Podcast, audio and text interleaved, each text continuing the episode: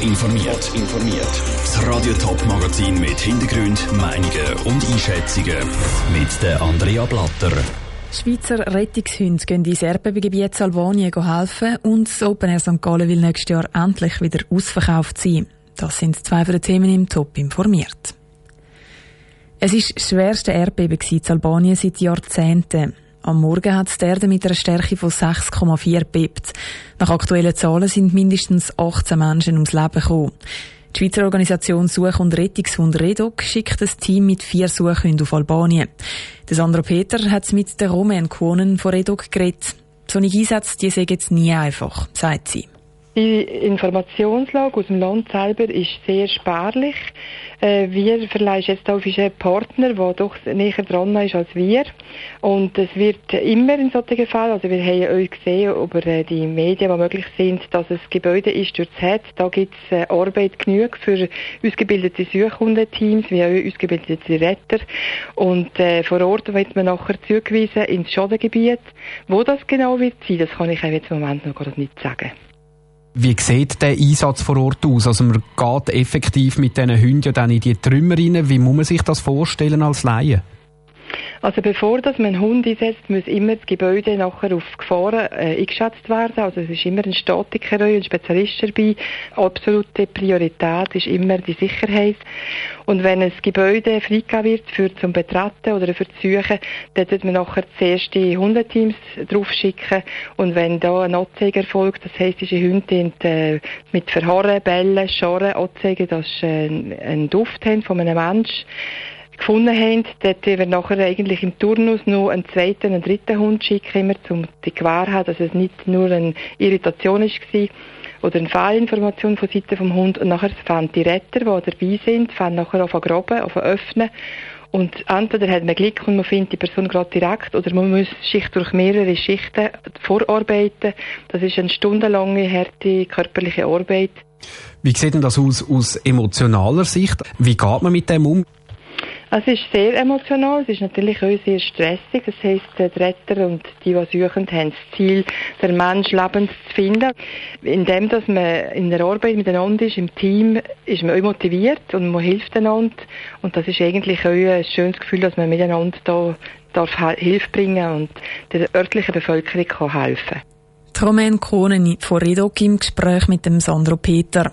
Auch das eidgenössische Aussendepartement schickt das Expertenteam auf Albanien. Rund 15 Leute sollen die albanischen Rettungskräfte unterstützen.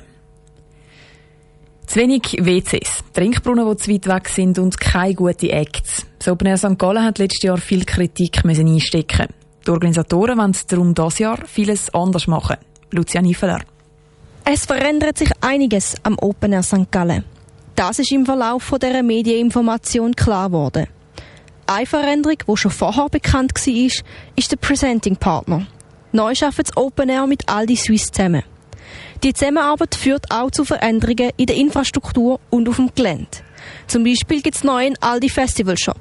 Dort gibt es Lebensmittel zum Kaufen oder auch Campingausrüstung. Zusätzlich gibt es auf dem Festivalgelände neue Wasserstellen, erklärt der Christoph Huber, Festivaldirektor vom Open Air St. Gallen.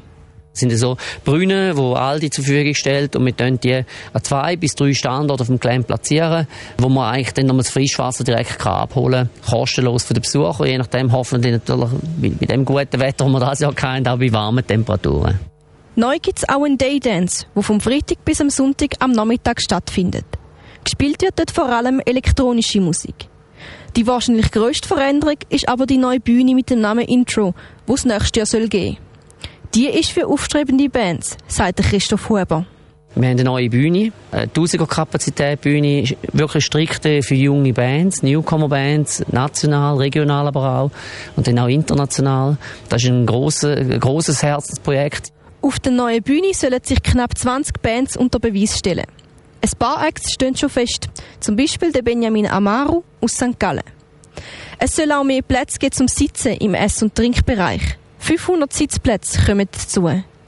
Damit all die Leute am Festival auch sicher aufs WC können, sind die sanitären Anlagen fürs Open Air 2020 ausgebaut worden. Sie sind moderner und sparen Wasser ein.